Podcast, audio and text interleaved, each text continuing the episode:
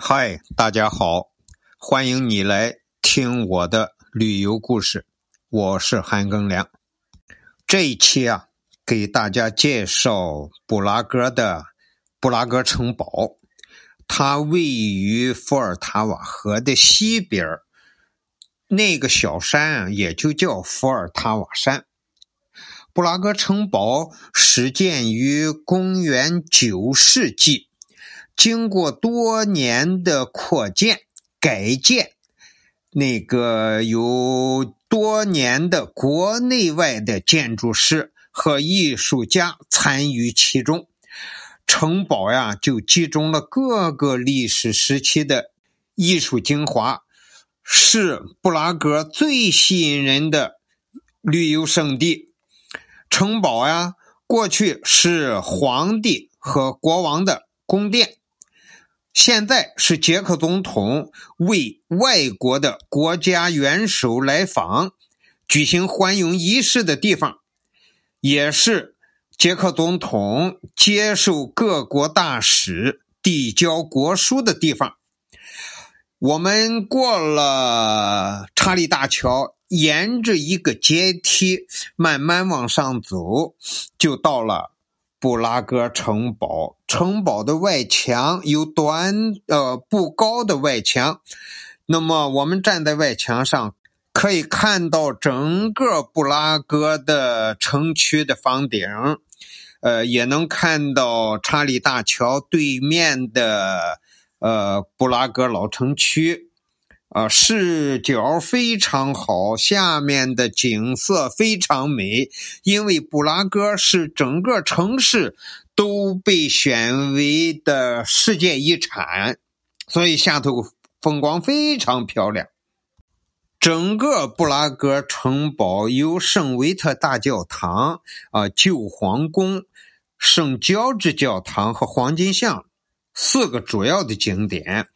呃，参观那个城堡是免费的，呃，剩下的圣维特大教堂、旧皇宫啊、呃，黄金像这些套票是每个人二百五十克朗，折合人民币接近八十元。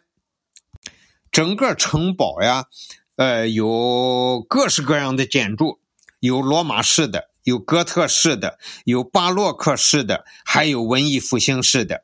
因为它是建了好几百年，不断的修，不断的建，所以这几百年的建筑风格都有。整个布拉格城堡这个建筑啊，高大雄伟啊，墙面上的装饰啊非常繁复，呃，非常漂亮，有各式各样的。人物的雕像和各式各样的花窗、栏杆等等。这里面的主要建筑圣维特大教堂呢，呃，初建是公元九百二十九年，后来在呃一零六零年是扩建了，又到一三四四年查理四世又扩建了，但是。直到一九二九年才算是正式完工。你看这个时间是不是持续了一千年？圣维特大教堂除了这个外墙漂亮啊，它那个彩色的玻璃窗也是非常漂亮。呃，还有一个圣约翰之墓，还有圣温塞斯拉斯礼拜堂。这都是圣维特大教堂的重点参观项目。大教堂的正门上头那个拱形的门楣的装饰都是相当的华丽。然后旧皇宫，旧皇宫啊是呃古代的波西米亚国王的住所，一任一任的在位者也是对这些。旧皇宫啊，进行修缮扩建，但是旧皇宫啊，在公元一五四一年失火，很多房间呀受到了破坏，因此呀，后来这一部分又是重建的。在圣维特大教堂后边啊，有一个带双塔的红颜色的教堂，就是圣乔治教堂。这个圣乔治教堂是捷克保存最好的仿罗马式建筑。圣乔治教堂一边旁边有个圣乔治女修道院，是波西米亚地区的第一个女修道院。这个离着不远呀，还有一个黑灰色的高塔，呃，这个是布拉格城堡的火药塔。呃，那个老城广场那边也有个火药塔，呃，这是两个不同的火药塔啊。你要参观的时候不要弄混了。还有一个参观点呢，就是黄金像。好像这个资料里头说黄金像还有什么是这个。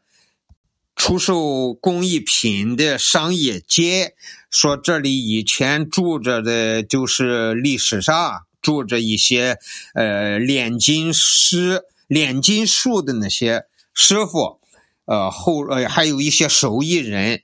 不过我们却觉得这个黄金巷呀，那不算太热闹。整个布拉格城堡呢，连上带下大约有半天时间就够了。